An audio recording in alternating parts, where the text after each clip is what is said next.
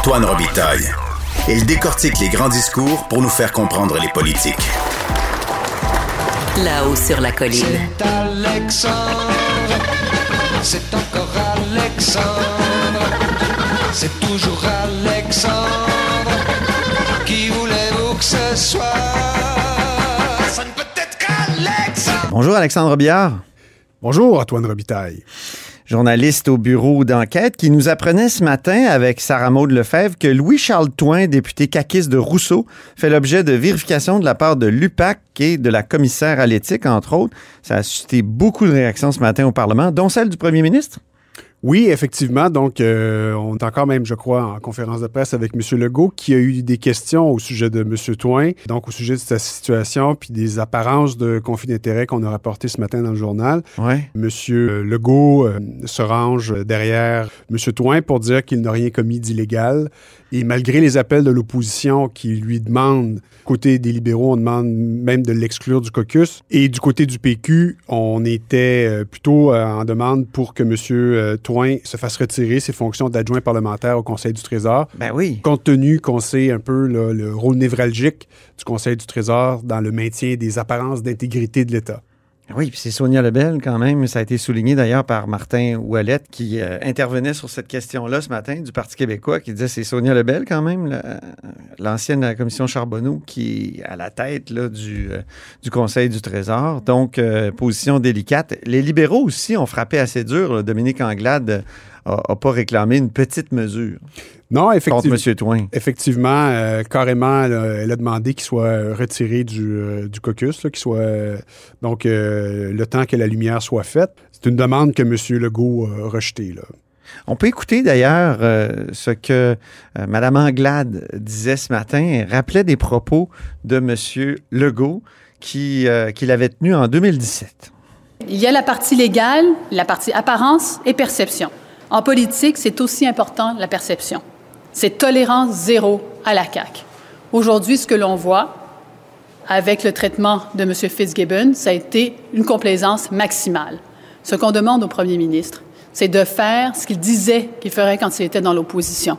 Que la tolérance zéro ne passe pas justement à la complaisance maximale et que dans le cas de M. Fitzgibbon il devrait se retirer du Conseil des ministres. Et dans le cas du député Toin, il devrait être retiré du caucus et de ses fonctions parlementaires. Donc, c'était Mme Anglade ce matin euh, dans le hall du Parlement. C'était toute une demande, ça, mais évidemment, M. Legault n'a pas obtempéré. Non, effectivement. Et, euh, et donc, euh, comme je le disais tout à l'heure aussi, c'est euh, compte tenu du fait que M. Toin exerce des fonctions euh, d'adjoint parlementaire au Conseil du Trésor, où on, on- sait justement là, que les, les perceptions sont importantes. Donc, on comprend aussi euh, l'élément que Mme euh, Anglade introduisait dans sa déclaration Ben oui. à ce sujet-là, parce qu'en fait, c'est ça les, les questions qui se posent en ce moment. Rappelle-nous qui est M. Toin et que ce que tu exposais dans l'article avec Sarah Maud Lefebvre. Ben, M. Toin a été élu pour la première fois député de la CAQ en 2018. Auparavant, il était euh, dans le secteur municipal. Il a été euh, maire de la municipalité de Saint-Calixte, Oui. donc dans le comté de Rousseau qu'il représente maintenant, dans la MRC de Montcalm, donc euh, la Naudière. Et donc, il a été maire de Saint-Calixte de 2009 à 2017. Et ensuite de ça, il a été préfet de, de la MRC. Et euh, à ce titre-là, en fait, ce qu'on expose aujourd'hui, c'est justement c'est comment, à titre de, de, maire puis d'élu dans le secteur municipal, il a, euh, il a été dans des positions de décider des subventions ou de prendre des décisions, en fait, qui concernaient des entreprises de gens euh, qui étaient soit ses proches ou qui le sont devenus là, durant la période où il était élu. OK. Et, euh, et donc, le premier exemple qu'on a, c'est en fait, euh, peu de temps après son élection en 2009, M. Toin s'est associé avec des euh, citoyens de sa municipalité pour démarrer un OBNL qui est devenu une SPCA. Et, et donc, à titre de maire, quelques mois plus tard, il a octroyé directement un contrat à cet organisme-là qu'il avait fondé et dont sa femme est devenue ensuite de ça directrice, ce qu'elle est toujours là, à, à ce Mhm. jour. Euh, donc, en 2010 aussi, il a également été associé à euh, l'octroi d'une subvention par la MRC à, à la SPCA. Euh, donc, euh, c'est ça. C'est vrai qu'il a aussi développé une relation de proximité avec un entrepreneur de sa municipalité. Euh, donc, c'est ça. Puis nous, on a découvert aussi qu'il était intervenu directement dans un dossier de zonage, de changement de, de réglementaire de zonage en faveur de, ce, de cet entrepreneur-là. Donc, un faisceau d'apparence, Ben, de- je dirais, de mœurs euh, qui, euh, qui fait penser, qui, qui joue beaucoup sur la, une forme de, de proximité, qui, certains diraient de collusion. euh. Ben, c'est pas moi qui le dis, mais il y a plusieurs personnes Ah, aujourd'hui. je me promenais au Parlement qui disaient, qui parlaient de, de- des- des zones grises a autour de lui. là. Donc, euh, donc, je me disais, bon, ben, peut-être que c'est ce qui se dégage de l'article, mais c'est un commentaire qu'on qu'on- qu'on m'a fait.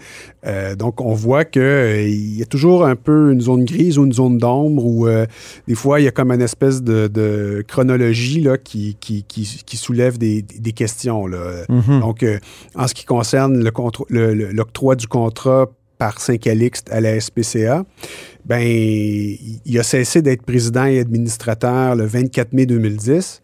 Il a octroyé le contrat le 5 juillet 2010. Mhm. Sa femme est devenue directrice le 19 juillet 2010. Donc, OK. Bon, là, euh, évidemment, là, on peut plaider qu'à certaines dates, euh, ces liens étaient plus ou moins euh, tangibles, mais il y a quand même une espèce de continuum. C'est ce genre de situation-là qui crée des apparences. Et lui-même, en entrevue, on a fait une longue entrevue, Sarah, Sarah Maud Lefebvre et moi, avec lui de deux heures. Euh, et euh, M. Toin admet lui-même, il, plaide l'innocence évidemment, mais il admet lui-même qu'il y a certaines choses qu'il ne referait pas de la même façon. Il plaide le manque d'expérience.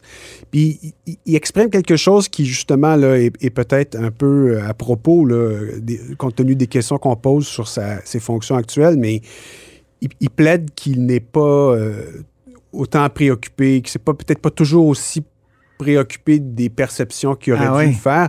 Donc, on peut se poser la question, jusqu'où maintenant cette euh, compétence-là est-elle suffisamment développée pour qu'il continue d'exercer ses, questions- ses- ses- ses fonctions actuelles? Dans son rôle de député, est-ce qu'il y a. Je parle évidemment de son rôle d'adjoint parlementaire au. Trésor. Dans son rôle de député, ça peut être autre chose, mais, mais c'est sûr Il y que... a des zones d'ombre là aussi? Ben, C'est-à-dire que c'est... euh, bon, là, il est au pouvoir depuis euh, deux ans. Euh, L'automne dernier, il y a eu un octroi d'une subvention d'une aide financière de 2 millions de dollars à une, euh, une entreprise qui s'appelle Complexe Atlantide de Saint-Calixte, où la, la- la- la- la fille, en fait la belle-fille de M. Toin, mais qui présente comme sa fille, était, était, était cadre.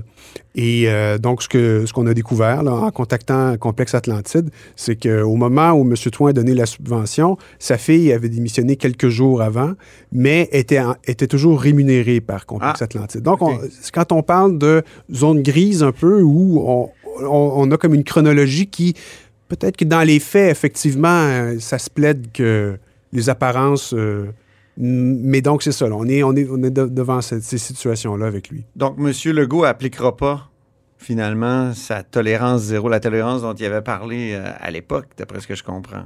Ben, ce que je trouve En intéressant, 2017. c'est qu'il il répond un peu à Mme Anglade, parce que Mm. Mme Anglade soulignait le fait qu'à une certaine époque, M. Legault semblait considérer que la légalité des gestes, s'appuyer sur la légalité des gestes était insuffisant pour justifier Ouais. euh, le statu quo dans un cas X. Mais là, visiblement, il a, il a- il a- il a- il a choisi de s'appuyer sur la légalité des faits.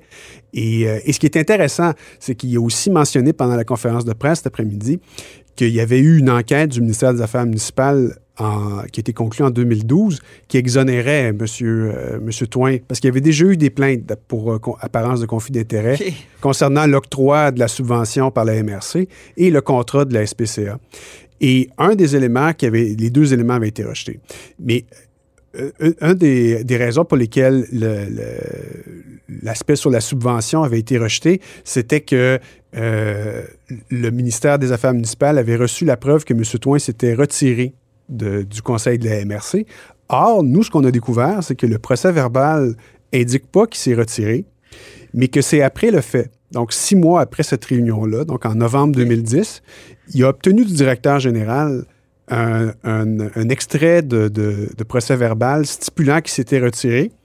Et en janvier dernier, parce que je pense que M. Toin était au courant qu'il y avait des journalistes qui posaient des questions à son sujet, il a, il fait, il a, il obtenu un affidavit de cet ex-DG-là qui a fait ajouter par la MRC au procès verbal.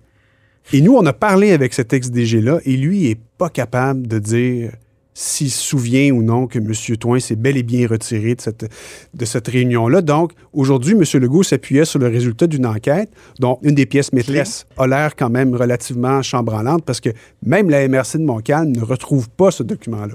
OK. C'est vraiment un personnage qui est toujours sur la ligne, hein, on dirait, euh, sur la frontière. Ça a été cas. beaucoup de travail. Oui. ça a été vraiment beaucoup de travail, puis je le dis là, parce que on a eu la chance de le faire avec euh, ma collègue Sarah Maude. On a travaillé très fort, puis euh, je pense que les résultats dans le journal le montrent. là. il y a vraiment beaucoup de documents. là. Ça s'appuie sur beaucoup de documents. C'est très documenté. Prochaine étape, donc, UPAC et euh, commissaire à l'éthique. On va voir si ça. les vérifications vont déboucher sur des enquêtes formelles. Souligner que pour l'instant, ce, ce ne sont que des vérifications du PAC, mais on va essayer de savoir là, où ça s'en va. Merci beaucoup, Alexandre Biard, Ça me fait plaisir. monsieur. journaliste euh, au bureau d'enquête, et vous êtes à l'écoute, comme vous vous en doutiez, de là-haut sur la colline.